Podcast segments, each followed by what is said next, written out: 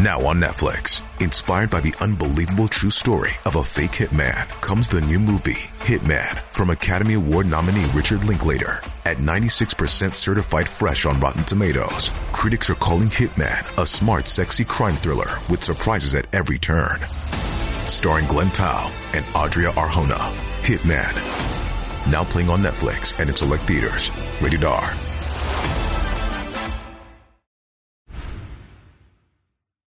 一つ目、福岡海の中道大橋飲酒運転事故。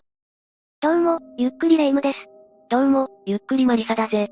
たまに飲酒運転とかの危険運転による事件があったりするが、ああいうのってひどい事故になったりすることってあるんだろうか。もちろん人の命を奪うほどの大きな事故になったこともあるわ。中には事故後に法改正にまで繋がったほどの事件だってあるのよ。法改正まであったとなると相当大きな事件だったみたいだな。犯人が現場から逃走して偽装工作を図ったりしてたから、より大きく問題視された事件だったわ。事故の偽装工作って一体何をしたんだ？じゃあ今回は、福岡海の中道大橋飲酒運転事故について解説していくわ。この事件は、福岡市東区の海の中道大橋で2006年8月25日に起こったわ。飲酒運転事件って話だが、橋の上で事故が起こったのか？ええ、22時48分頃に大神明夫さんが運転するプラドが、後方からマジェスタに追突されたの。私はあまり車に詳しいわけではないんだが、エアバッグとかは作動しなかったのか？この時マジェスタを運転してた当時22歳の今林太は、飲酒運転をしてて、その速度は100キロを超えてたの。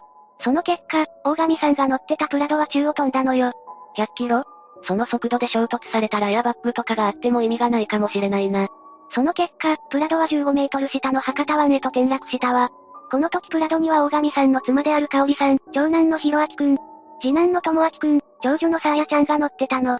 いきなりそんな状態になったら大人でもパニックになると思うんだが、子供たちは大丈夫だったのか？大神さんと香織さんは自力で脱出に成功したんだけど、子供たちは最年長の弘明くんで4歳という幼さだったの。それもあって子供たちは自力で脱出することができなかったわ。じゃあ大神さんたちは何とかして助けを呼んだりしたのか？レスキュー隊や通りかかった漁船の救助は受けたんだけど、それまでの間に香織さんは沈んでいく車を追うようにして潜って、智明くんとさあやちゃんを救助したそうよ。もしかしてひろあきくんは助からなかったのか？ひろあきくんだけじゃなく、子供たちは全員助からなかったの。智明くんとさあやちゃんは搬送先の病院で死亡が確認されて、車内に残されてたひろあきくんは、26日の午前1時50分頃に引き上げられた車の中で亡くなっているのが発見されたわ。必死の思いで救助したのに助からなかったっていうのは辛いな。犯人の今林は当然捕まったんだよな。ええ。ただ、少しでも罪を軽くしようと考えて、いくつかの行動をとってることが明らかになってるの。偽装工作を行ってたってことか。まず今林はその場からの逃亡を図ったの。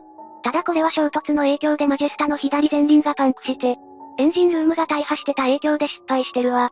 ひき逃げを行ったわけか。同乗してた友人の話によると、今林には事故を起こした認識はあったみたいだけど、何が起こったのかまでは理解してなかった節があるの。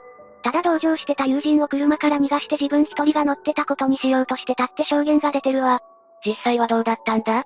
友人の証言ってことは、今林をかばおうとして嘘をついてる可能性だってあるよな？それについてなんだけど、マジェスタが現場から270メートル離れた橋の口で止まった際に、今林は何人かの友人に電話して自分の身代わりになってほしいって相談してるの。そんな身代わりになってくれる友人なんていたのか？当然いるわけがないし断られてるわ。ただそれを聞いた今林は、今度はそのうちの一人にペットボトルを持ってきてもらってるの。そこに入ってたのが水だったわ。水を大量に飲んで血中アルコール濃度を薄めようとしたのか。それが目的だったみたいね。そうやって偽装工作を行った今林は、事故から40分も経ってから現場に戻って警察官に追突を起こしたと告げたのよ。完全に逃げるのは不可能だと踏んでそういった方法を取ったわけか。しかし今林はどうして100キロも出すほど酒を飲んでたんだ？それじゃあここからは、今林が事故を起こすまでの行動について説明していくわね。まず当時の今林は西部動物管理センターに勤めていて、事件当日は午後5時頃に会社を出たそうよ。その動物管理センターっていうのはどんな施設なんだ？引き取り手のない犬や猫などを管理する場所よ。もし一定期間内に引き取り手が出てこなかった場合、ガスなどで殺処分するらしいわ。そういう仕事か。時間的には仕事終わりだろうし、そこから酒を飲みに行ったのか？今林が乗ってたのは父親名義のマジェスタなんだけど、午後5時50分に一度自宅に帰ってるの。そこで今林は32歳と20歳のソフトボール仲間に携帯で飲みの誘いを送ってるわ。一度家に帰ってたんだな。今林は仲間が来るまでに缶ビールを1本開けて焼酎をロックで飲み始めたんだけど、7時に3人が揃うと、自宅から一駅の場所にある焼き鳥山で向かって、ビールの中ジョッキ3杯、芋焼酎の5号瓶を3人で開けたそうよ。もしかしてその時にはすでに飲酒運転をしてたのか？いいえ。途中までは歩いて行ってタクシーを使ったみたいだから、この時にはまだ飲酒運転はしてなかったの。午後9時半頃に店を出た時もタクシーで帰宅してるわ。そのあたりは特に問題のある行動をとってる感じではなさそうだな。ええ。でも今林はマジェスタで、近くのスナックに出かけてしまったの。仲間の一人である二十歳の男を再度呼び出して一緒に飲み始めたわ。この時の今林はブランデーを飲んでたそうよ。この段階で飲酒運転したわけか。こうして大量のお酒を飲んだ今林は気が大きくなったのか。このまま帰るのも、スカンのナンパに行かんとか、って仲間をナンパに誘ったらしいわ。もしかしてそのために事件が起こった海の中道に向かったのか？ええ。海の中道は車も歩行者も少ないこともあってか、普段から制限速度50キロのところを80キロ以上で飛ばす車も多かったんだけど、今林はそれらを超える100キロを出して走ったの。この時に、酒を飲んでも前後不覚になったことはない。酒を飲んだら、終末派さ。って語ってたって話が出てるわ。それで大神さん一家のプラドに激突してしまったんだな。そういうことよ。一連の事故は対向車線を走ってたタクシー運転手などが目撃してて、そこから通報が行われたの。しかし今林も飲酒運転の危険性は免許を取ってるならわかってるはずだよな。その時だけ酒の影響で気が大きくなってたんだろうか。それが今林には前科はないものの、2003年2月に普通自動車運転免許を取得してから、詳細は不明だけど自動車運転に関する交通違反歴が4件もあるの。逮捕されてないだけで、それまでに何度か違反を起こしてるんだな。そう考えると飲酒運転もこれが初めてじゃない可能性もあるわけか。実際に過去にどんな違反を起こしてたかはわからないけどね。でも今林の違反歴を見るに、彼には運転に関する危機意識が足りてなかった可能性はあるかもね。そういった違反歴があるなら法廷でも重い判決が下されたんじゃないか？それじゃあ、次は判決について話していくわね。最終的に自分から警察に報告した今林だったけど、福岡地方検察署は、2006年9月16日に、今林太を危険運転致死傷罪、道路交通法の救護義務違反で、福岡地方裁判所へ起訴したわ。事故を起こした場合は、必ず報告義務があるんだよな。それをせずに逃げたから、救護義務違反が適用されたんだな。え？え。そうして2007年6月12日に福岡地裁で初公判が行われたわ。実施したわけだし、今林は式帯運転を認めたんだな。いいえ。今林は正常な運転が困難だった点と、時速100キロだった点については否認します。アルコールの影響で正常な運転が困難になるほど飲酒はしていませんでした。って裁判で供述してるの。さらに今林は脇見運転で事故を起こしたって主張してるわ。しかし血中アルコール濃度ってそんな水を大量に飲んだくらいで薄められるものなんだろうか。一応、逮捕当時の記録では呼気1リットルあたり 0.25mg っていう低い数値だったらしいわ。それもあってか第一審では事故原因は脇見運転っていう判決が下ったの。懲役7年6ヶ月だったそうよ。当然控訴はされたんだよなもちろんされたわ。控訴審初公判は2008年9月3日に福岡高裁で行われて、その控訴審では検察官が、事故原因は第一審が認定した脇見運転ではなく、飲酒によるものだとする証拠を提出してるの。証拠が提出されたのなら、今林側が飲酒運転を否認し続けるのは不可能なんじゃないか？ところが弁護側は、大神さんが居眠り運転をしてたのが原因でもあるとして減刑を求めたの。本当に大神さんは居眠りをしてたのか？いいえ。大神さんが居眠り運転をしてたなんて証拠はどこにもないし、目撃者も、事故直前の被害車両の動きに異常はなかったって証言してるの。それもあってかこの弁護については第一審の時から認められてないわ。タクシー運転手の人が目撃してて、しかも通報までしてるわけだからな。目撃者からすればおかしな動きをしてたかどうかは一目瞭然だったんだろうな。最終的に2009年5月15日に控訴審判決公判が開かれて、須山博裁判長は第一審判決を破棄して、危険運転致死傷罪、道路交通法違反の成立を認定したの。これによって今林は懲役20年の判決を言い渡されたわ。かなり重たい刑になったな。業務上過失致死傷罪よりも危険運転致死の方が罪が重いからこうなったわけか。これを受けて今林は、当日中に最高裁判所へ上告したんだけど、最高裁の寺田一郎裁判長は2011年10月31日付で上告を棄却したわ。その結果、今林は西日本にある刑務所に収監されたの。かなり悪質な運転をしてたみたいだからな。大神さんが居眠り運転をしてたって言いがかりをつけたのも悪印象だったのかもしれないぜ。そういえば偽装工作を手伝った仲間や同乗者は罪には問われなかったのか？一応水を持ってきた仲間は証拠隠滅容疑、飲酒運転と知りながら同乗した仲間は、道路交通法違反の容疑で逮捕されてるんだけど、証拠不十分ということで不起訴になってるわ。あくまで今林の証言だけで明確な証拠がないからか。ただ、今林がきちんと逮捕されて判決が下されたわけだから、この事件もとりあえずは解決になったと言えるかもしれないな。この事件は刑事事件としての解決はしたんだけど、これだけで終わりじゃなかったの。何があったんだ？まず大神さんたちが今林や同乗者に対して、約3億5千万円の損害賠償を求めて民事訴訟を起こしてたのよ。この訴訟は2012年10月17日に福岡地裁で和解が成立してるわ。どういう結果に落ち着いたんだ？請求よりも減額された状態で、今林とその父親側が謝罪して損害金を支払い、同乗者も見舞い金を支払うことで合意されたわ。そうか。飲酒運転の場合、同乗者は本来なら運転を止めないといけないんだよな。だから一緒に訴えられたのか。水を渡して偽装工作を行ってたりもしたしね。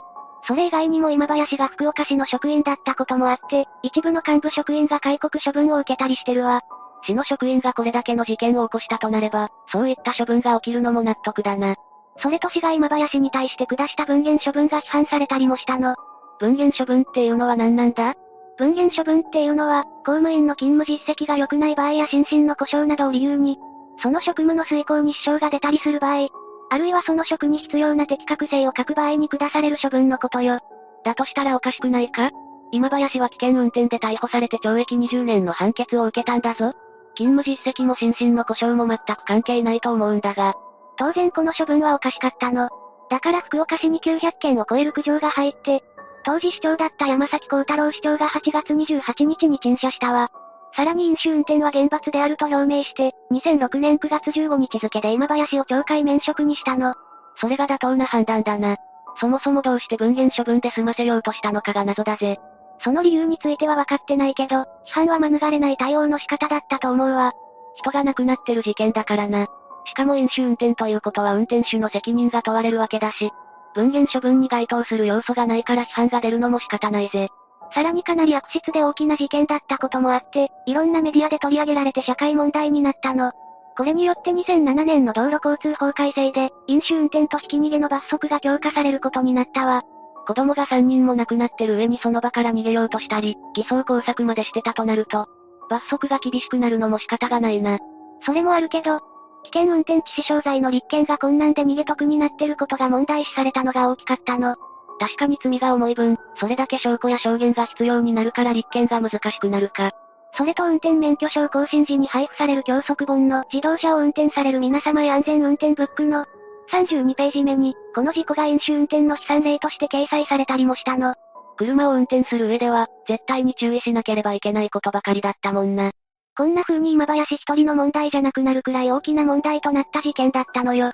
以上が福岡海の中道大橋飲酒運転事故よ。二つ目、ソダーケ失踪事件。ソダーケっていうからには、家族の話なのよね？アメリカ合衆国ウェストバージニア州フェイエットビルに住む、ジョージ・ソダーさんをはじめとした12人の家族の話だぜ。12人家族？とても子供が多かったってことかしら？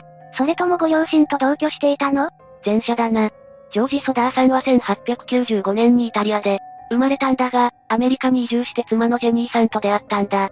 生まれふるさとを離れて他国で結婚したのね。二人は最終的にイタリア移民が多い、ウェストバージニア州フェイエットビルにある木骨像の家に住むことになったんだ。木骨像って木像ってことかしら？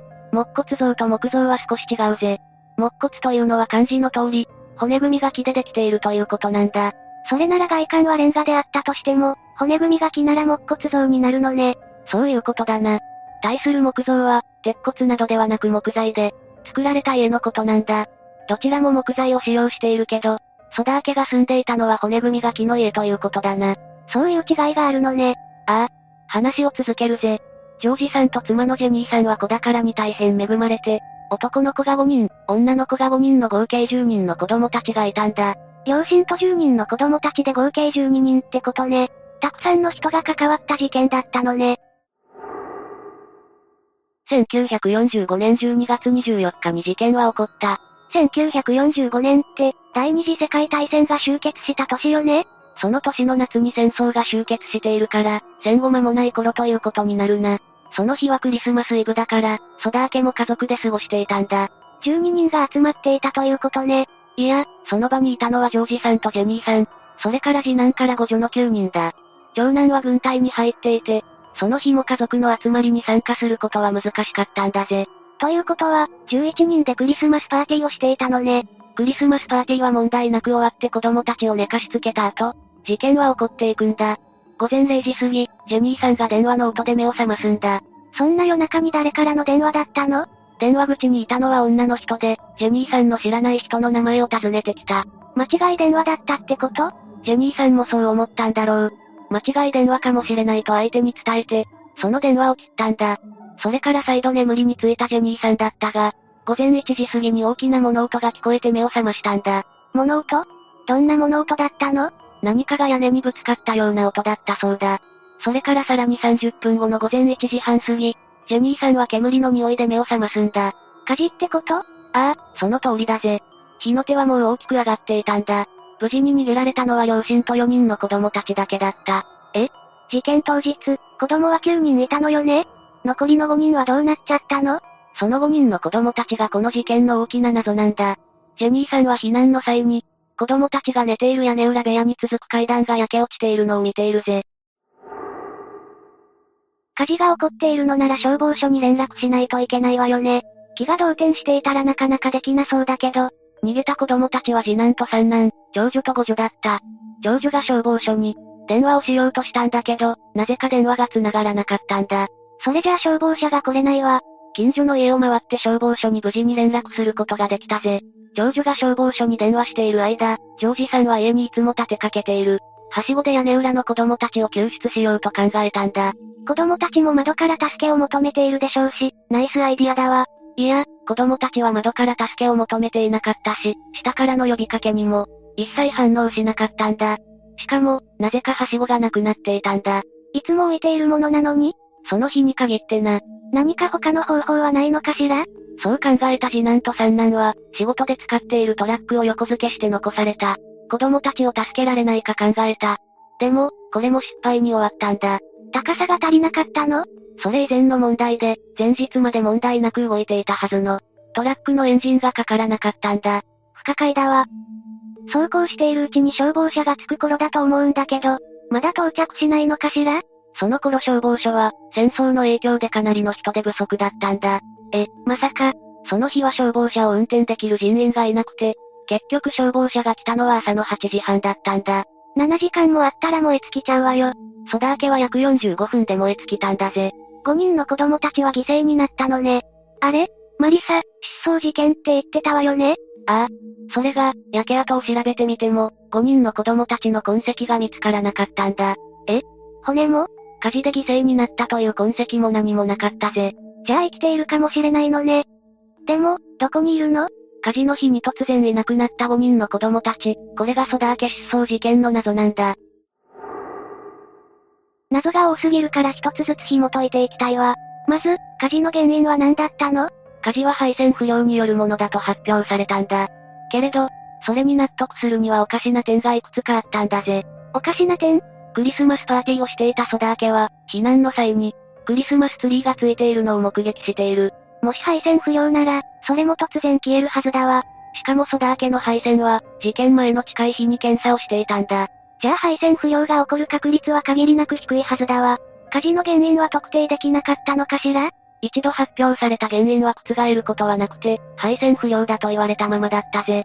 でも、霊夢と同じように、ソダー夫妻も不信感を募らせていた。あの怪しい電話は？はしごがなくなってたのは？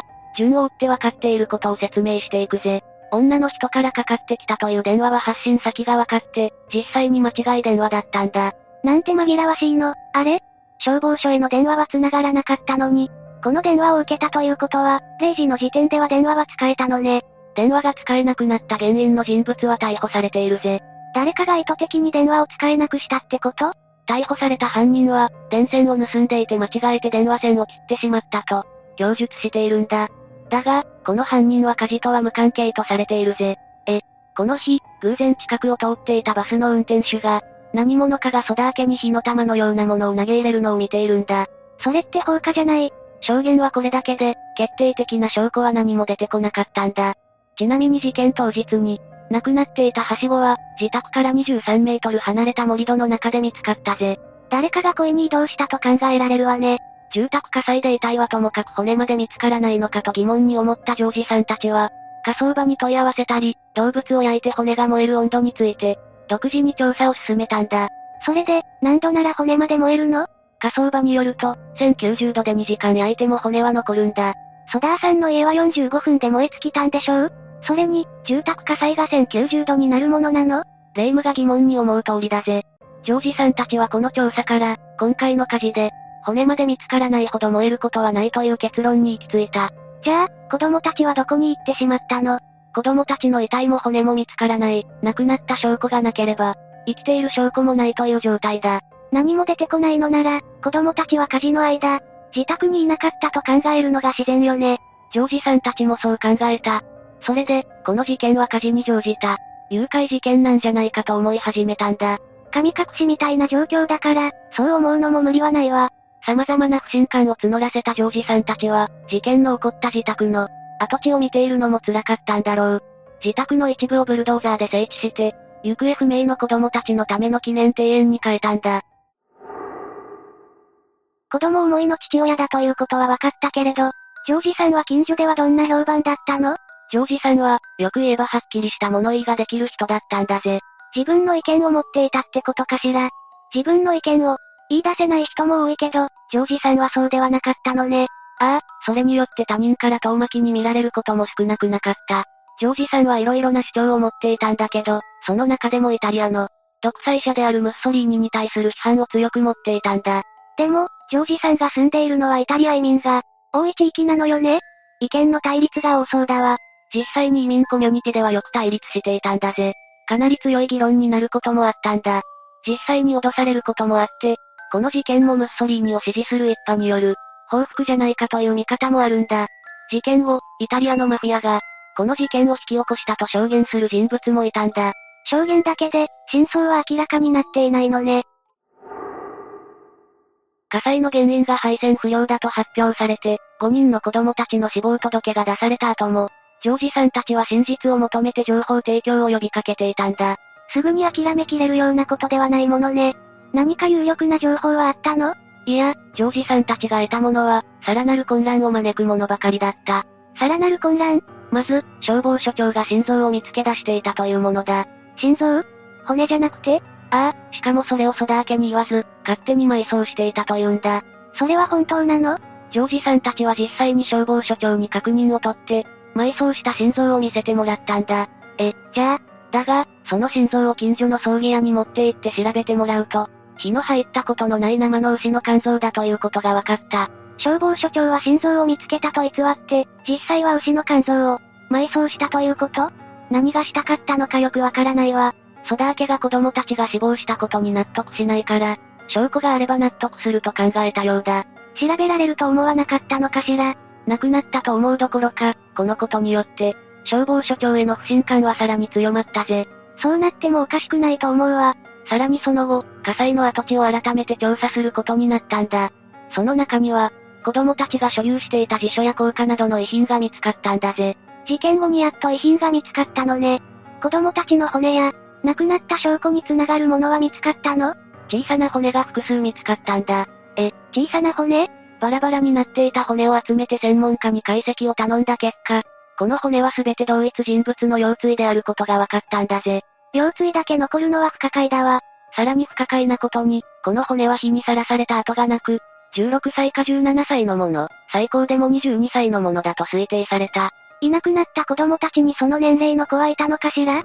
最年長の子が14歳だったんだぜ。じゃあこの骨は、結論から言うと、ソダー家の子供たちのものではなかったぜ。近所の共同墓地から来たものだということが確認されたんだが、なぜその場所から骨が来たのかは分かっていないんだ。何もわからなかったのね。この調査の後、これ以上の調査は絶望的だとされて事件の捜査は打ち切られたんだ。でも、それじゃあ納得いかないわ。ソダー家の人たちも、もちろん納得がいくわけがなかった。公的には閉じられた事件だが、ジョージさんたちはチラシを印刷することにしたんだ。探しています。ってチラシ？そうだぜ。いなくなった子供たちの写真を印刷して、少しでも、事件の解決の糸口になる情報を提供してくれた人には、5000ドルの懸賞金を与えると書いたんだ。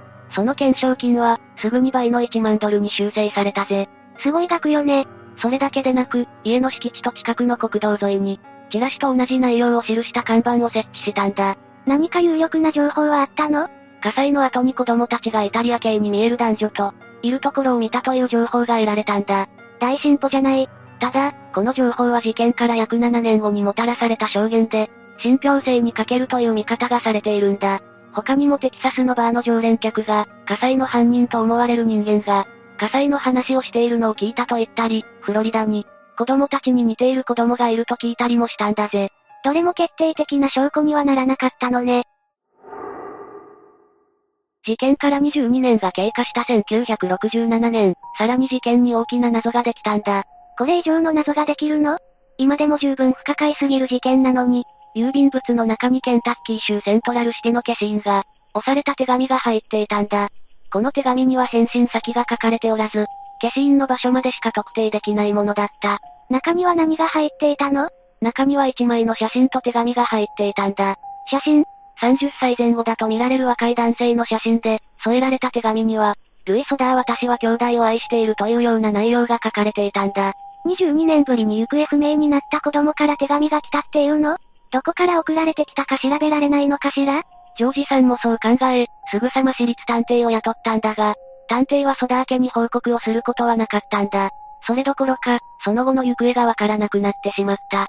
謎が残ったままなのね。それでも、この写真はジョージさんたちにとって、子供が生きている大きな希望になったでしょうね。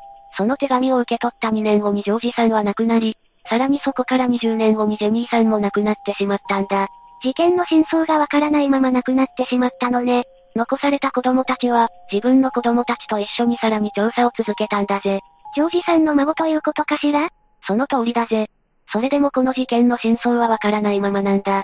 本当にマフィアが絡んでいるのか、送られてきた写真は子供本人なのか、どうして火事が起きたのか、謎のままなのね。三つ目、福岡夜逃げ事件赤堀恵美子。赤堀恵美子は2020年福岡県笹栗町で起きた5歳児餓死事件で、保護責任者遺棄致死罪詐欺罪で逮捕された女性なの。餓死が原因で亡くなったのは当時5歳の碇翔二郎ちゃん。赤堀容疑者と一緒に逮捕された。翔二郎ちゃんの母親、碇理恵の三男の男の子よ。比較的最近起きた事件なんだな。5歳の男の子が餓死。悲しい事件だな。二人はどういう関係なんだ？二人はいわゆるママ友よ。ただ、碇容疑者は赤堀容疑者に洗脳されていて、赤堀容疑者によって生活費を搾取され、食事なども極限まで制限されていたの。洗脳されていたのか。食事制限って？翔二郎ちゃんは死亡する前10日間は水しか与えられず、亡くなった時には体重がわずか10キロ程度しかなかったそうなの。水だけって、もはや食事ですらないぜ。どうしてこんな悲しい事件が起きてしまったんだ？じゃあまずは餓死事件について詳しく解説していくわね。よろしく頼むぜ。2020年4月18日の福岡県篠栗町で発生した事件で、わずか5歳の男の子が餓死してしまったの。改めて聞いても痛ましい事件だな。同月18日22時頃、呼吸をしていない翔二郎ちゃんに気づいた碇容疑者は、近隣の商店に駆け込むと電話を借りて、警察でも救急でもなく赤堀容疑者に電話をかけているわ。なんで、碇容疑者は錯乱でもしちゃったのか？強い洗脳を受けていてまともな判断ができなかったのかもね。その後、赤堀容疑者が夫と碇容疑者宅に駆けつけ、ようやく救急車で搬送されたわ。時すでに遅し。残念なことに死亡が確認されたの。的確な処置や、すぐに救急車を呼んでいたら、翔二郎ちゃんは助かった可能性はあったのか？どうでしょうね。医師が翔二郎ちゃんを見て、栄養失調どころではない、骨と皮だけだった、と語るくらいひどい様子だったみたいよ。骨と皮、そんなにひどい状態だったのか？翔二郎ちゃんはまともな食事を与えられずに、重度の低栄養状態に陥り、餓死したのよ。亡くなった時、わずか体重約10キロしかなくて、5歳児の平均18.9キロの半分ほどしかなかったの。どうしてそんなことになってしまったんだ？怒り容疑者は自分の子供が息をしてないってのに、警察や救急より優先して赤堀容疑者に電話をかけるなんて、一体何者なんだ？赤堀容疑者は怒り容疑者のママ友だけど、実際は、赤堀容疑者は怒り容疑者を洗脳して生活を支配していたの。支配？怒り容疑者の生活は完全に支配されていて、お金はほぼすべて、搾取されていて総額約1000万円以上に上るわ。怒り容疑者とその子供3人は食事制限と称して、与えられたものしか食べられなかったのよ。お金も騙し取られて食事も制限されていたんだな。それは完全に支配されているぜ。二人が出会ったのは2006年のことよ。二人の子供たちが同じ幼稚園に入園して通っていたの。最初は良好な関係だったわ。二人とも結婚していて家族ぐるみで仲良くしていたのよ。仲良くしてたみたいなのに、どうしてこんな洗脳される付き合いになってしまったんだ？怒り容疑者は当初、少し孤立して一人でいることが多く、それで赤堀容疑者に目をつけられてしまったわ。赤堀容疑者は怒り容疑者にあんたの夫、浮気しているよというデマを吹き込んだり、ママ友の〇〇さんがあんたの悪口言ってたと、さらに周囲から孤立するよう差し向けたり、数々の嘘をついているの。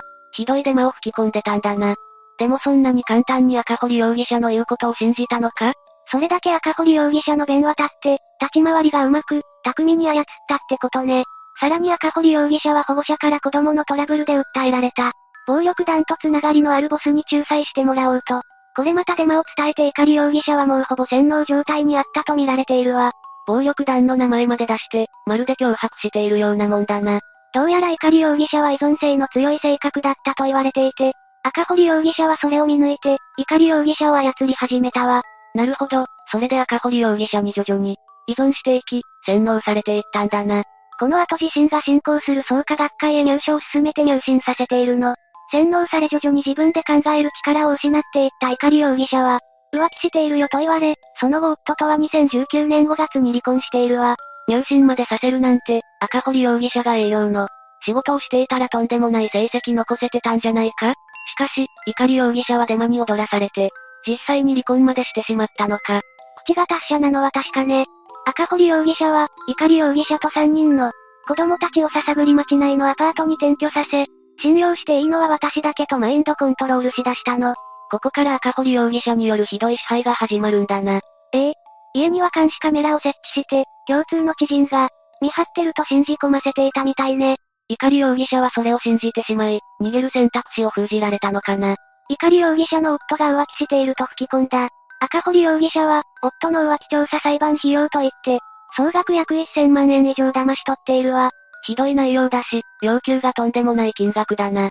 怒り容疑者はそんな大金を用意できたのか？怒り容疑者は車を売却したり、消費者金融から借り入れしたり、受けていた。生活保護費や児童手当金なども赤堀容疑者に搾取されていたのよ。そこまでしたのか。もう赤堀容疑者の言いなりなんだな。さらに離婚裁判で慰謝料を多く取るためには困窮して、見えた方がいいと言って、食事制限が設けられたの。そういう理由で食事制限してたんだな。怒り容疑者の離婚から約3ヶ月後の2019年8月頃から、怒り容疑者は全ての生活費を赤堀容疑者に渡していて、現金はほぼ持たない生活になっていったわ。食事も赤堀容疑者から渡されるもののみを、子供たちと分け合っていたの。長男はご飯茶碗一杯、次男はそれより少なめ。三男の翔二郎くんはなしといった内容の食事制限もあったそうよ。ひどい洗脳生活だぜ。制限内容も、もはや食事とは言えないレベルだな。2019年10月から怒り容疑者は生活保護を受給するようになったんだけど、前述の通り赤堀容疑者に騙され搾取されているわ。あんまりだぜ、何より子供たちがかわいそうだ。周りで異変に気づいた人はいなかったのか？?2019 年頃から異様に痩せ細った子供たちを不審に思った職員が、怒り容疑者宅を訪ねたんだけど、赤堀容疑者に追い返されてしまったのよ。異変に気づいてた人たちはいたんだな。ええ。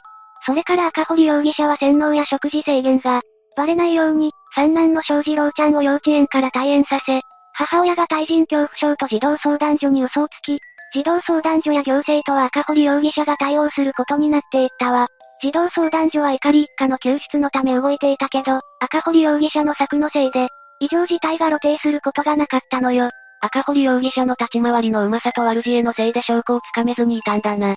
2020年3月下旬には怒り宅の電気やガスも止まってしまい、家賃滞納のため強制退去を命じられたの。そして同年4月18日に、水しか与えられずにいた。翔二郎ちゃんは重度の低栄養状態に陥り、餓死してしまったわ。最後の言葉はママごめんねだったそうよ。うう、悲しすぎるぜ。自分も空腹や体調不良で辛かっただろうに、最後までお母さんのことを思っていたんだな。きっと母親思いの良い子に育っていたでしょうね。翔士郎ちゃんだけじゃなく子供たち全員をこんなひどい目に遭わせた。赤堀容疑者と怒り容疑者の二人には、ちゃんと制裁が下るんだよな。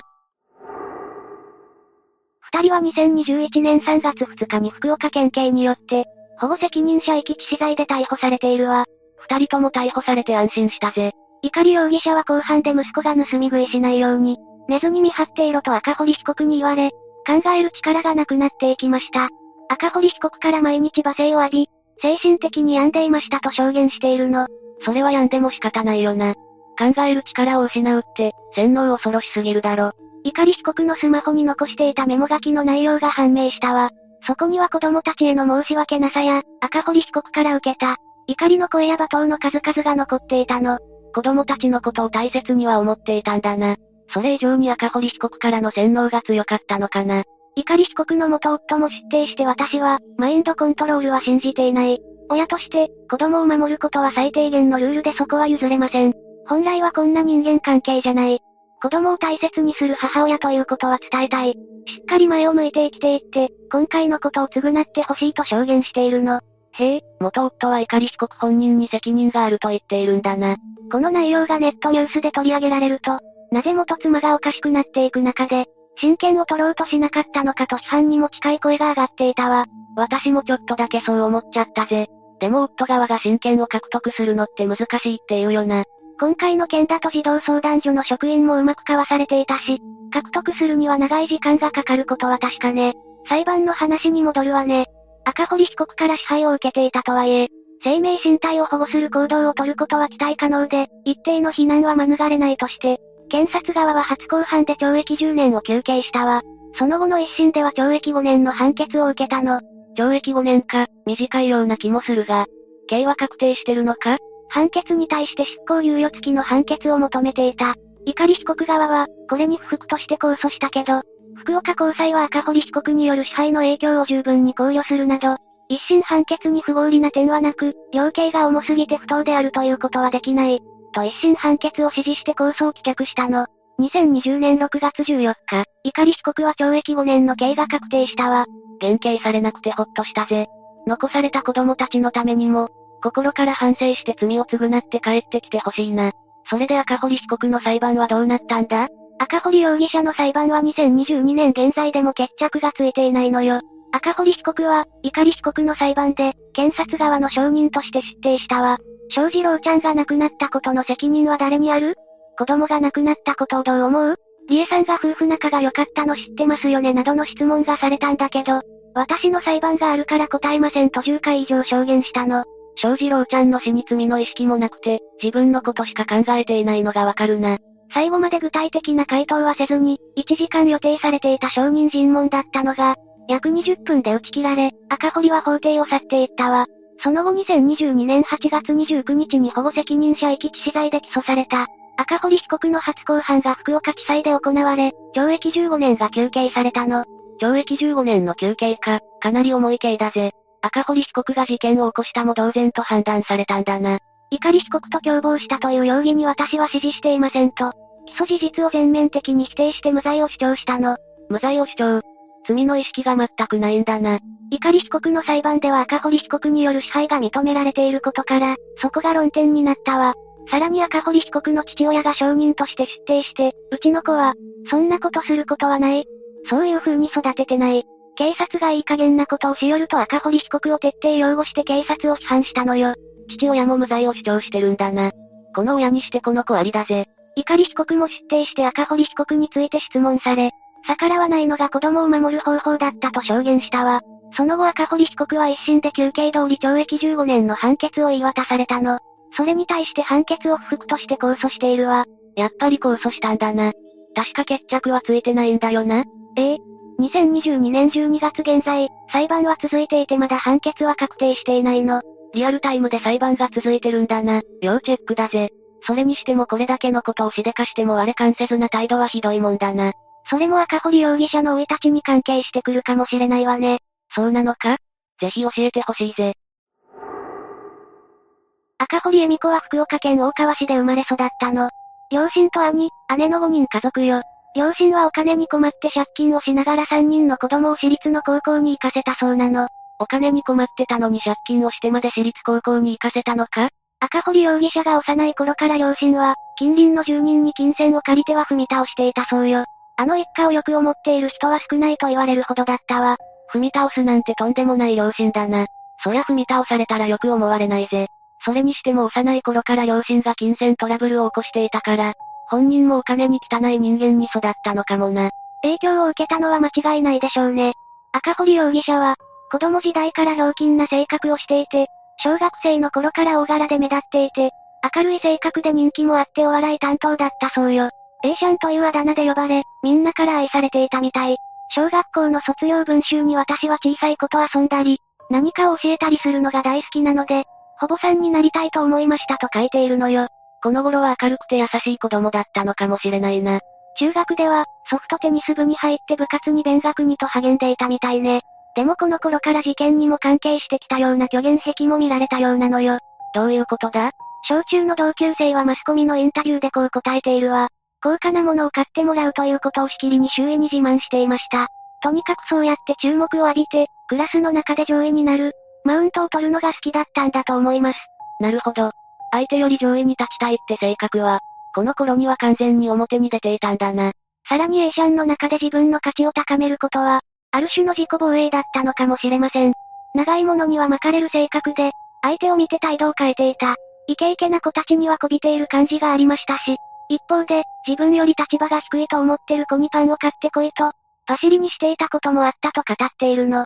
中学時代には完全に歪んでしまってるみたいだな。その後同級生があまりいない市外の私立高校に進学しているわ。周囲との連絡も途絶えていったみたい。赤堀容疑者は高校で禁止されているのにバイトをしていたみたいで、それが高校の生徒にバレて学校に作られたの。それに怒った赤堀容疑者は、その生徒をいじめ始めたそうよ。ついにいじめ出したのか。いやパシリもいじめだとは思うが、どんどん赤堀容疑者の悪い面が目立ってきたな。こうやって赤堀容疑者が大人になるにつれ、両親の悪用も増え続けたの。数人の近隣の住人から全部で100万円借りては踏み倒し、その後一家で夜逃げしたことがあったそうなの。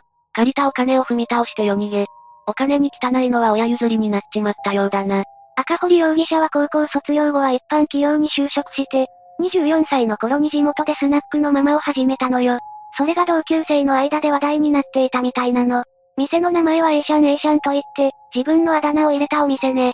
赤堀容疑者の料金で明るく盛り上げるのがうまい雰囲気が評判になり、名物ママだったと言われているわ。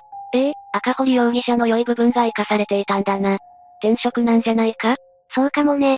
でも3年もすると急にスナックを辞めて周囲と連絡も途絶えたの。この頃に前述した夜逃げが行われたのね。なるほどな。この時両親とは縁を切ってスナックのママとして、真面目に生きていれば真っ当な人生を歩めたかもしれないな。人付き合いは良い意味でも悪い意味でも上手い人間だから、両親から離れさえすれば可能性はありそうね。そんな赤堀容疑者だけれど、2回の結婚歴があるわ。一度目は赤堀容疑者が27歳の頃よ。大分県で結婚して、元夫と義両親の4人暮らしをしていたわ。この頃から浪費癖がひどく、注意を受けることも多かったそうよ。赤堀容疑者自身もお金にルーズだったんだな。ええ。さらに結婚式をめぐっても金銭トラブルを起こしているわ。結婚式で？一体どんなトラブルを起こしたんだ？祝儀費用から結婚式場への支払いに充てることになってて、それを赤堀容疑者に任せていたところ、しばらくして入金されていないと連絡が来たそうなの。支払いについて元夫が式場側へ確認の電話をすると支払いに来ていないし、神父さんに連絡しても電話が繋がらないと言われたというの。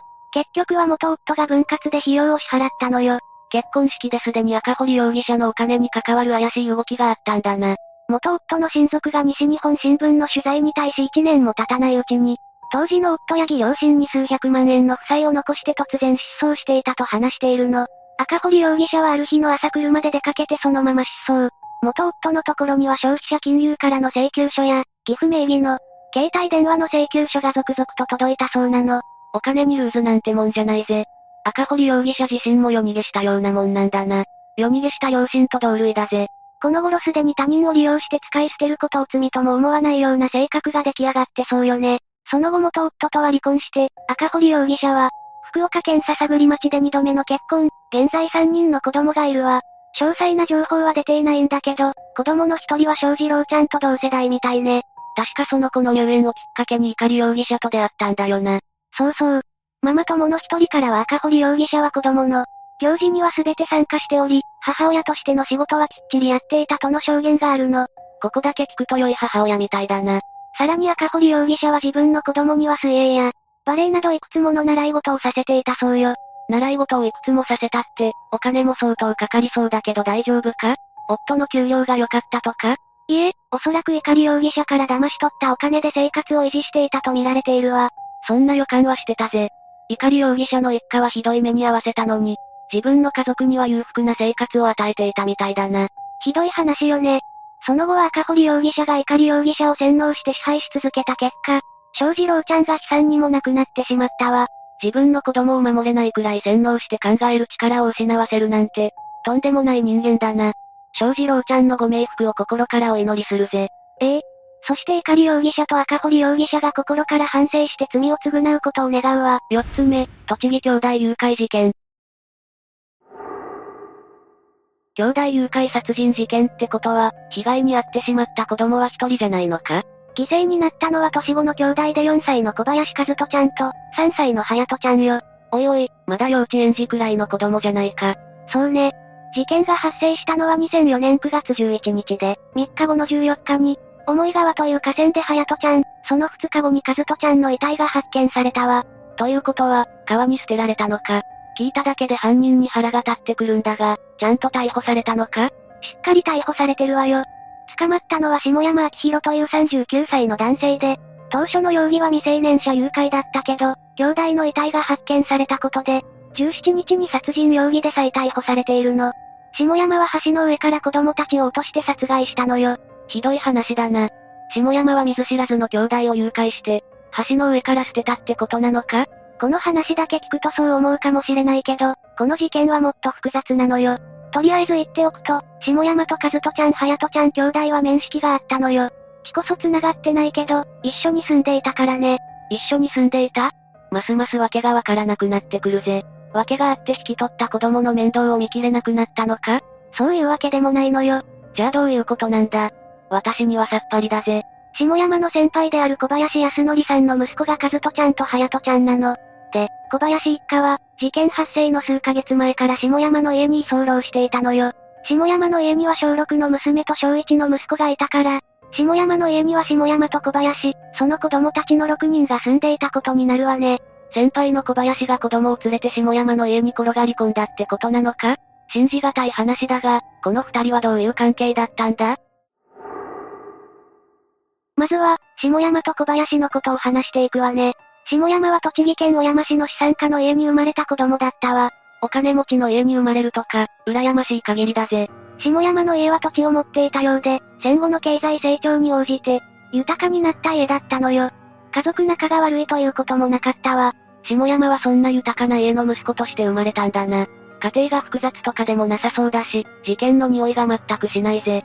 そうなんだけど、当時はヤンキー全盛期の時代で、下山も飛行に走るようになったのよ。恵まれすぎても良くないってことなのか。ここで登場するのが、先輩にあたる小林だったのよ。下山と小林は、暴走族の先輩後輩関係にあったの。だから、下山は小林に頭が上がらなかったわ。暴走族ってもっと自由な感じがするんだが、違うのか？腕力と喧嘩の強さとかで上下関係が決まって、年齢は関係ないというイメージがあるぜ。暴走族だって集団である以上は社会の縮図よ。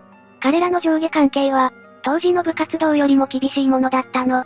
星の数ほど暴走族がいた時代だから、一概には言えないけど、暴走行為の際は、一番年下の下っ端が、ケツ持ちをやったりするのも珍しくなかったのよ。ケツ持ち？先輩たちが先頭を気持ちよく走れるようにする役割ね。ケツ持ちの文字通り、一番後ろを走るのが通例で、その位置関係上、警察に逮捕されるリスクが一番高い役割なの。特殊詐欺における出し子、受け子みたいなもんだな。上下関係で逮捕リスクまで負わされるとか、暴走族は怖いぜ。次の下っ端が入ってくれば、今度は自分が偉そうにできるから、それを糧にしていたのかもしれないわね。学生時代の小林と下山がそういう上下関係にあったことは分かったぜ。だが、下山は逮捕された時に39歳だったんだろ？学生時代の上下関係がそこまで大きくものなのか？少なくとも、この二人に関してはそうだったのよ。下山は高校を卒業してから、実家の会社の運転手として働き始めたわ。結婚もして、女児が生まれたけど、2年も持たずに離婚して、再婚もしているのよ。女性との縁にもこと書かなかったようだな。再婚相手の女性との間にも子供が生まれて、そこからは夫婦円満だったわ。なんだかんだでうまくやっているようだが、何がどうなったらさっき話した事件のようなことになるんだ？最初のきっかけになったのは、下山の母親が亡くなったことね。母親が亡くなったショックでどうにかなってしまったのか？そういうわけじゃなく、下山家の資産の経理を母親がやっていたのよ。母親の死後、父親と下山が管理することになるわけだけど、二人ともに、そんな能力はなく、莫大な資産はあっという間に消えてしまったわ。下山家を支えていたのは母親だったわけだな。資産家の息子だったのに、下山は一からスタートして働かないといけなくなったわけだ。養う家族もいるし、大変だぜ。下山はそこから、ダンプを使った廃棄物処理の仕事を始めるのよ。下山家は、派手な装飾のダンプと夫婦円満なことで有名だったの。下山は子供に優しく、地域の親睦会の副会長も務めていた人気者だったわ。次期会長候補とまで言われていたのよ。お、なんだかんだでうまくやっているじゃないか。事件を起こしたと聞くと、想像しにくくなるが、人当たりは良かったのか？知っている人の話によると、小煩悩で愛想もいいけど小心者、というのが下山の性格だったそうね。でも、下山にはこの頃から裏の顔があったの。裏の顔だって。不法投棄よ。10年ほどにわたって、下山は不法投棄を繰り返していたの。産業廃棄物の投棄場所の手配師と組んでいたようね。この裏稼業のおかげで、お金ができたのか、夜に遊び回る姿も目撃されているわ。おいおい、そのお金で家族を食わせてたとかじゃなかったのか。不法投棄だなんて、いつかはバレるだろ。マリサの言う通りで、下山はこの不法投棄がバレて逮捕、起訴されてしまったわ。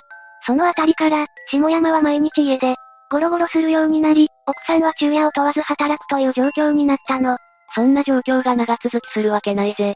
この頃には喧嘩も絶えなくなっていて、円満で有名だった下山夫婦も、離婚してしまったわ。下山は娘と息子を引き取ったのよ。そして、事件発生時の 3DK のアパート生活に繋がっていくわ。なるほど、下山についてはよくわかったぜ。じゃあ、小林はどうなんだ？小林は高校卒業後、大阪や東京で塗装工として働いていたわ。結婚と離婚もしていたようで、最終的に男で一つで子育てをすることになったのよ。子供は男児が3人よ。3人だって？事件の被害者になった和人ちゃんと隼人ちゃんは次男と三男なの。なるほどな。しかし男で一つってのは大変だろうな。小林に仕事と子育てを両立できるのか？長男は実家に預けたんだけど、それでも無理だったようね。小林は仕事で家を開けないといけなかったし、幼い兄弟の面倒を見ることは不可能だったわ。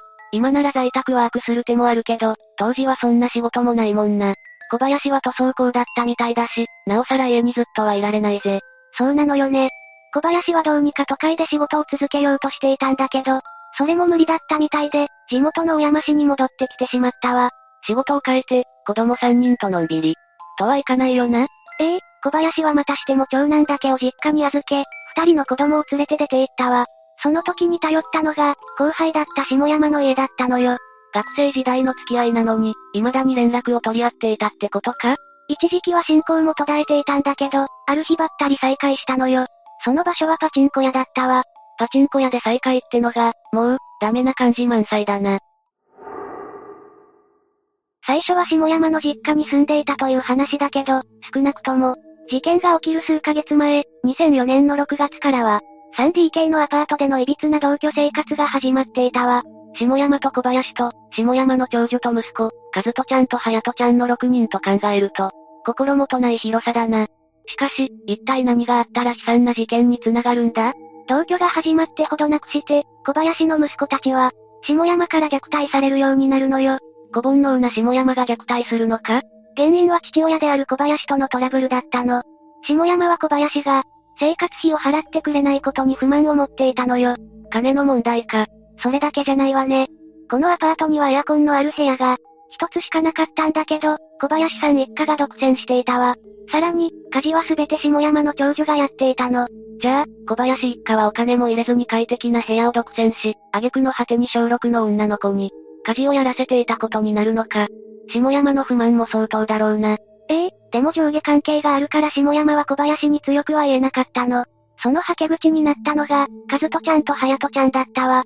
子供に罪はないのに、ひどい話だぜ。だが、息子たちが怪我をするんだから、小林も気づくんじゃないか？もちろんそうで、小林は何度か下山に制裁を加えていたのよ。それも、子供たちの前でね。下山の子供たちの心にも傷が残りそうだな。誰も幸せになっていないぜ。この歪な関係は近所にも知れ渡ることになったわ。たびたび、下山の怒鳴る声と子供たちの泣き叫ぶ声が聞こえてきたそうよ。さらに近所のコンビニの店長が和人ちゃんと隼人ちゃんの顔や腹にあざがあるのを、発見して通報、児童相談所が保護する事態にも発展しているのよ。保護されたんならよかったじゃないか。でも、小林が引き取りに来て、祖母の家に住むという条件で兄弟を、引き取っているの。もちろんだけど、その条件は保護になり、引き取られた兄弟は下山の家に戻ることになったわ。おいおい、もう別々に住んだ方がお互いのためだろ。小林にはそのお金もなかったのか？子供の面倒を見るとお金がなくなるし、仕事をすると子供の面倒を見れなくなるしで、小林も動きようがなかったんじゃないかと思ってるわ。出ていけば、どう転んでも養育困難となれば、下山の家に着くわよね。八方塞がりとはまさにこのことだな。下山の不満はどんどん膨らみ、夏頃には家事を担当していた長女も、近所に愚痴るようになっていたわ。長女も限界が近かったのかもな。さらに下山は、小林が長女にいたずらしてるんじゃないかとも思っていたようね。憎しみのあまり、想像に再現がなくなったとも言えるけど、客観的に見て、絶対にないとも言えないのが怖いところね。そこまで憎しみを持っている相手が同じ屋根の下で暮らしているのに、強くは言えないと。そんな状況が続いたらおかしくなってしまうぜ。マリサの言う通り、9月11日、ついに下山は限界を超えてしまったのよ。下山は和人ちゃんと隼人ちゃんの殺害を計画、川の端から二人を突き落としてしまったわ。ついに悲劇が起きてしまったのか。小林は何度も下山に電話したけど、下山は知らぬ存ぜぬで通していたわ。でも最初に話した通り、下山はこの2日後に未成年者誘拐の容疑で逮捕されるの。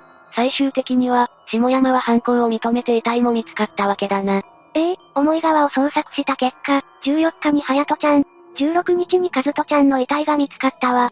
最初の事件概要の話から、下山と小林に関する見方がガラリと変わってしまったぜ。下山が悪いのは言うまでもないが、小林の生活態度も良くなかったんじゃないか？被害者の遺族にあれこれ言いたくはないんだけど、否定することはできないわね。それに、この父親二人の間にはまだ話していないヤバいことがあるのよ。お、おい、まだ何かあるのか？まず、逮捕後の下山と小林の話は食い違っていたのよ。下山は小林に不満を持っていたと話すし、小林は下山が快く居候させてくれたと話していたの。この二人の上下関係とかを考えると、小林の言うことを信じる気にもなれないな。小林は強気で、記者会見で下山には憎しみしかないと語っているわ。さらに、下山の発言をすべて嘘だと語り、自分も食費は半分ほど負担していたと話したわ。これ、一体はないの次元になっているし、どちらも完全には信用できないよな。そうね。この言い争いに関しては結論が出ないから置いておくわ。でも、どちらかというと世論は下山より小林を責めていたわね。それもわかる気はするぜ。で、それ以外に、逮捕後に判明したことってあるのか？色々とあるわよ。まず、兄弟の遺体が見つかり、容疑が殺人罪に、切り替わった頃に、下山から薬物反応が検出されたの。薬物って、覚醒剤か？ええ、下山が覚醒剤を使っていたことが判明したのよ。おいおい、下山は覚醒剤を使っていたから暴力を振るっていたんじゃないか？それに、犯行も覚醒剤の影響だったりしそうだぜ。犯行時も服用していたんじゃないかと言われているわね。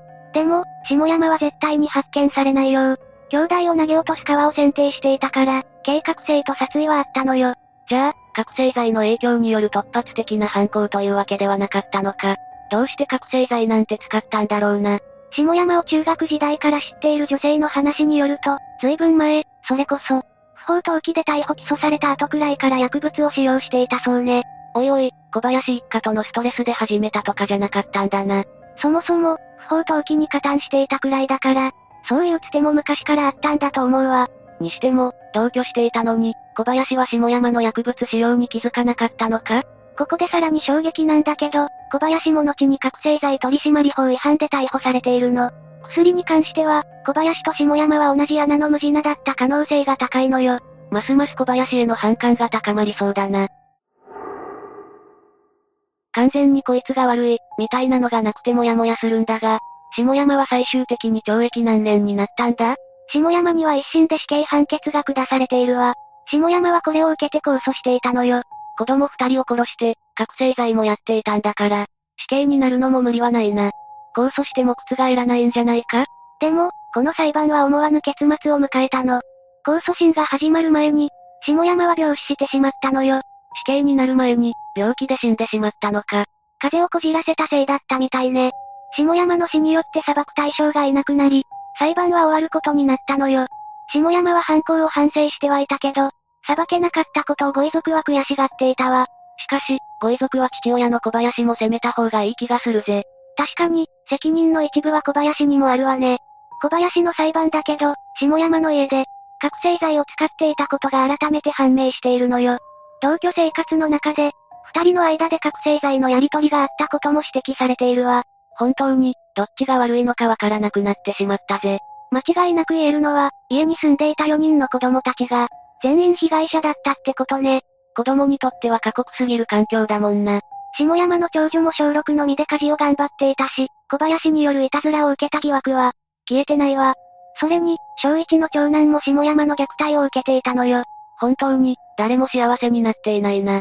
せめて、下山の子供たちの心の傷が癒えていることを祈るしかないわね。5つ目、新潟3歳長女殺害事件。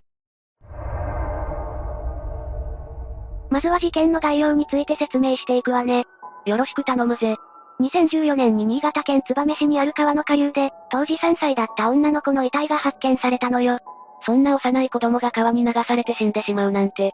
実はこの女の子は、母親に橋の上から落とされて死んでしまったの。嘘だろ？母親が自分の子供を殺すなんて信じられないぜ。そうよね。しかも相手は、生まれてまだ3歳の子供よ。本来なら親の愛情を受けて、すくすく育つ年齢だと思うわ。そんな年齢の子を殺すなんてどうかしてるな。一体、母親はどんな人物だったんだ？それじゃあ次は、犯人である母親について掘り下げていくわね。殺された女の子の母親である佐藤あゆみは、犯行当時、24歳のシングルマザーだったの。ちなみに彼女は、21歳で一人娘の長女を出産しているわ。ほうほう。シングルマザーとして子供を育ててたってことは、佐藤あゆみには夫がいなかったのか？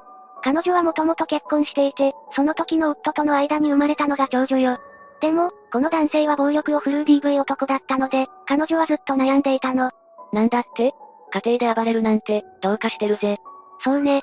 あまりいいことだとは言えないわ。夫の暴力に悩んでいた佐藤あゆみは、当時同じ職場にいた男性へ相談するようになったそうよ。ふむふむ。悩みを吐き出す相手が必要だったんだな。ええそうだと思うわ。そして夫の暴力に耐えかねた彼女は、23歳の頃に、2歳だった長女を連れて離婚したのよ。おお、とうとう離婚したのか。でも、小さい子供と一緒に家を出るなんて結構大変そうだな。このまま暴力を受け続けるよりは、家を飛び出して、夫から一刻も早く離れるべきだと思ったんでしょうね。佐藤あゆみは離婚した後、長女と一緒に親子二人で暮らしていたのか？実は、彼女には恋人がいて同棲するようになったの。その恋人を含めた三人で暮らしていたのよ。ちょっと待ってくれ、夫と別れたばかりなのに恋人がいたのか？それまで元夫の相談に乗ってくれていた男性と付き合うことになったわ。悩みを相談するうちに仲良くなったのか？そういうことね。でもその後、この恋人とは席を入れなかったの。え？結婚するつもりはなかったのか？佐藤あゆみは一度結婚に失敗していることもあり、再婚に消極的な考えだった可能性があるわ。それに元夫の子供がいるっていうのも、引っかかっていたのかもしれないわね。うーむ、また失敗するのが怖かったのかもしれないな。けどまあ、暴力を振るう夫と暮らすよりはマシだと思うぜ。それがそうとも言えないのよね。最初は仲良く三人で暮らしていたんだけど、次第に雲行きが怪しくなっていくのよ。どういうことだ？実は佐藤あゆみは初めての子育てで、ノイローゼ気味になっていたそうなの。小さい子を育てるのってパワーがいるって聞くもんな。そうね。しかも長女は周囲の子よりも、発達のスピードがゆっくりだったわ。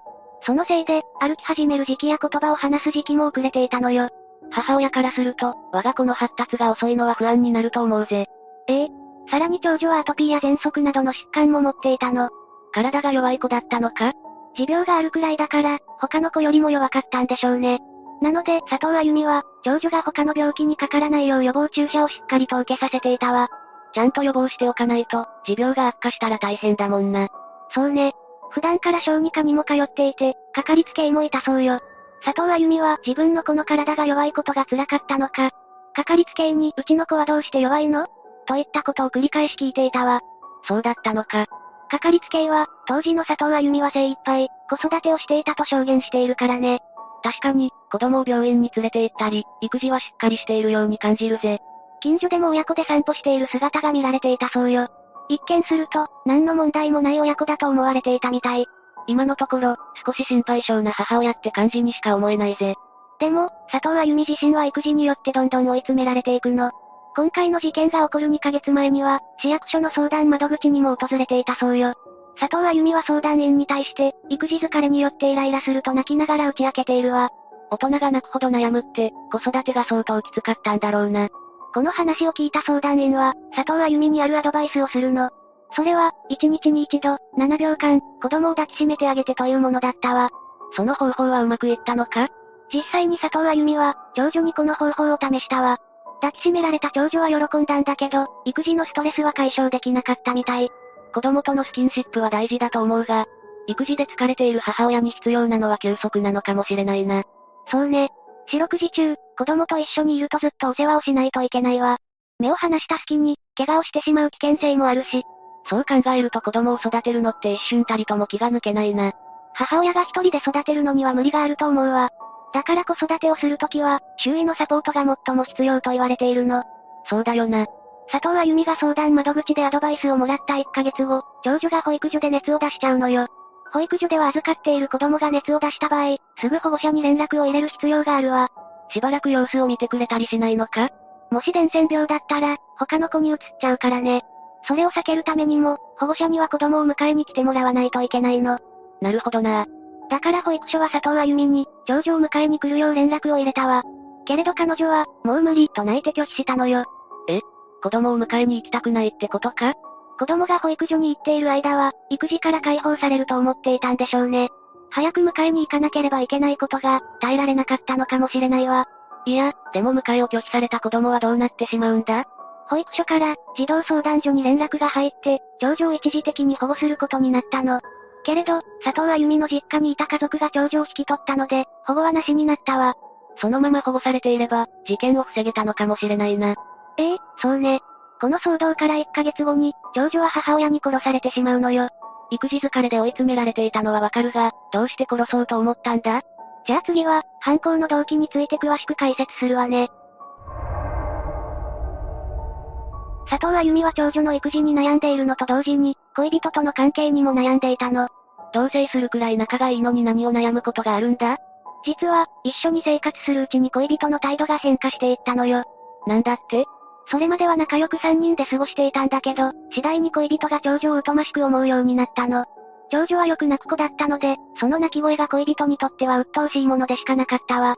さらに恋人と長女は血の繋がった親子でもない他人だから、余計に腹が立ったんでしょうね。子供が泣くのって当たり前なんじゃないか？毎日、子供の泣き声を聞くのはきつかったのかもしれないわね。そんな恋人の様子を見て、佐藤あゆみは徐々に心を病んでいくのよ。それは心配になってくるな。事件が起こった日の朝も、不機嫌になった恋人がトイレにこもった後、ドアを殴って壊していたの。え？なんでそんなことするんだよ。何かイラつくことがあったんでしょうね。わざわざドアを壊して威圧しているのが恐ろしいわね。不満があるなら言葉にして伝えてほしいぜ。そうじゃないと、一緒に住んでいる人がビビっちゃうだろ。マリサの言う通りよ。佐藤あゆみはその日、保育所に長女を迎えに行った後、自宅に帰ろうとせず実家に寄ったの。家に帰りたくなかったから、ギリギリまで実家にいたかったんだろうな。ええ本当は長女を実家に置いていきたい気持ちもあったそうよ。だけど、長女が風邪をひいていたので、しぶしぶ自宅へ帰ったの。台所で佐藤あゆみが食器を片付けていると、長女がいつものように泣き出したわ。母親が家事をして自分に構ってくれないから、寂しくてぐずっちゃったんだな。そうかもしれないわね。長女が泣き始めると、恋人は露骨にため息をついて不機嫌な顔になったの。これを見た佐藤あゆみは、長女を連れて自宅を出たわ。そしてネットを使い、長女を預かってくれそうな施設を必死で探したけど見つからなかったの。マジかよ。思い詰めた佐藤あゆみは、長女がいなくなるしかないと思ったわ。もう正常な判断ができないレベルになっていたんだな。そうね。長女と二人きりで外に出てしまったせいで止めてくれる人もいなかったわ。午後10時過ぎに、近くの橋に車を止めて、長女と共に橋の上へ向かったの。周囲には車や人が通っていなかったのか？車通りはあったわ。けど夜遅い時間だと、橋の上に人がいても見えづらいでしょうね。佐藤あゆみは長女を抱っこして、橋の欄干に立たせたのよ。欄干って、橋の柵みたいな部分のことか？ええ合っているわ。誤って人が落ちないように設置されている部分よ。そんなところに子供を立たせるなんて危なすぎるぜ。車が橋を通るたびに、佐藤あゆみは欄干から長女を下ろしたわ。長女を抱き上げて腕を伸ばすと、橋の上からチューブラリンにしたの。そのまま手を離せば、4メートル以上も下の川に長女は落ちてしまうわ。想像しただけでも、背筋がヒヤッとするぜ。そうよね。私だって、もしそんな状況になったら怖くて足が震えちゃうわ。しかも、命綱なしだもんな。もちろん、そんなものはないわ。佐藤あゆみが長女を川に落とそうとした瞬間、長女は笑いながらバイバイと言ったそうよ。実の母親が自分を殺そうとしているなんて、3歳の子にわかるはずないよな。抱っこして遊んでくれると思ったのかもしれないわ。佐藤あゆみは、そんな我が子を抱いていた手を離して、橋の上から落としたの。川に長女を落とした佐藤あゆみは、その場からすぐさま立ち去ったわ。自宅に帰宅すると、恋人に長女の居場所を聞かれ、実家に預けてきたと嘘をついたの。我が子を殺したのに、堂々とそんな嘘をつけるなんて信じられないぜ。佐藤あゆみは長女を川に落とした翌日、市内の病院で娘がいなくなったと訴えたの。病院から警察に通報が行き、長女は捜索されることになったわ。ほどなくして、橋から4キロも離れた川の下流で遺体が発見されたのよ。そんなに離れた場所まで流されてしまったんだな。3歳の女の子の体は軽いから、遠くまで流されてしまったんでしょうね。そうか。でも遺体が行方不明にならず、見つかって本当に良かったぜ。長女の遺体が見つかった後、佐藤あゆみは警察の事情聴取を受けたわ。そして育児疲れから、我が子を殺したことを認めて逮捕されたの。この事件は、ニュースでもかなり取り上げられたわ。幼い我が子を、母親が橋から落として殺すなんて衝撃的すぎるもんな。しかも母親に殺される前に、子供がバイバイと笑っていたのも胸が痛いわ。逮捕された佐藤あゆみは、結局どうなったんだ？じゃあ次は、この事件の裁判結果について解説するわね。今回の事件の裁判は、新潟地方裁判所で行われたわ。そこで佐藤あゆみは、懲役9年、休刑懲役12年を言い渡されたの。彼女が身勝手な理由で我が子を川に投げて殺したことは非常かつ冷酷だと判断されたわ。ああ、その通りだと思うぜ。佐藤あゆみ自身も育児で追い込まれていたのかもしれないが、子供を殺していい理由にはならないからな。でも、佐藤あゆみの弁護士側は、周囲の支援が足りなかったと主張していたみたいね。うん、でも保育所は、いち早く児童相談所に連絡を入れたりしていたしな。ええ裁判長もこの主張に対して、支援体制は適切だったと判断して退けたの。ちなみに佐藤あゆみは、法廷で最低なままでごめんなさいと涙をこぼしていたそうよ。謝ったとしても、失われた命は戻ってこないんだぜ。そうね。後悔しても時間は巻き戻らないわ。自分がしてしまった罪を自覚して、しっかりと反省してほしいわ。じゃあ、そろそろ今回の事件のまとめに入りましょうか。この事件では、犯人である佐藤あゆみが、育児から来る疲労や、恋人の態度に追い詰められたことによって発生したわ。自分が限界だと思ったら、他人に助けを求めるのも大事だな。その通りよ。そして実は、この事件では裁判員裁判で判決が決まることになっていたの。そうだったのか？けれど、事件の内容がショッキングなこともあって、裁判員の人たちは精神的にきつかったと語っているわ。幼い命がこんな形で奪われるなんて、聞いているだけでも悲しくなると思うぜ。裁判員の中には、佐藤あゆみと同じく育児経験のある女性もいたの。この女性は後半後のインタビューで、育児の大変さについては理解を示していたわ。でも、自分には共感できる相手がいたとも言っているのよ。じゃあ佐藤あゆみにも、辛さを共感できる相手がいれば、事件にまでならなかったかもしれないよな。その可能性は大いにあるわね。あとは、態度や暴力で威圧してくる相手とはすぐさま離れた方がいいわ。そういった人と一緒にいると、精神的に追い詰められていくもの。うんうん。自分を大事にしていない人とはきっぱり縁を切った方がいいぜ。ストレスが大きくなってくると、だんだん余裕がなくなってくるわ。そうなってしまうと、心も体も辛くなってしまうからね。マリサも、そういった危ない人には十分に気をつけるのよ。ああ、わかったぜ。今回の事件についての解説は以上よ。マリサは、この事件について何か思うところはあるかしら？シングルマザーとして子供を育てることは大変なんだろうが、それにしても、我が子を殺すことは避けられなかったのかと考えてしまうな。そうね。佐藤あゆみも、子供を施設に預けることを考えていたみたいだし、切羽詰まって育てられないと判断した時は早めに預けた方がいいと思うわ。周囲からは平気そうに見えても、親自身は思い悩んでいる場合があるもんな。佐藤あゆみの父親は、育児に悩んでいた彼女に対して、励ましの言葉を送っていたみたいよ。八方塞がりになった時は、親を頼ってくるだろうと思っていたとも語っているわ。ふむふむ、まさか我が子を殺すなんて思いもしないだろうしな。ええ、そうだと思うわ。佐藤あゆみが死の相談窓口に行っていたことも知らなかったみたいね。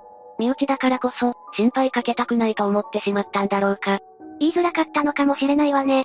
でも、そうやって一人で悩みを溜め込んでしまうと、今回のように痛ましい事件が起きてしまうわ。ああ、日頃から周囲とコミュニケーションをとって、何でも相談できる人を作るべきなんだろうな。そしてもう、二度とこんな事件が起きないでほしいぜ。そうね。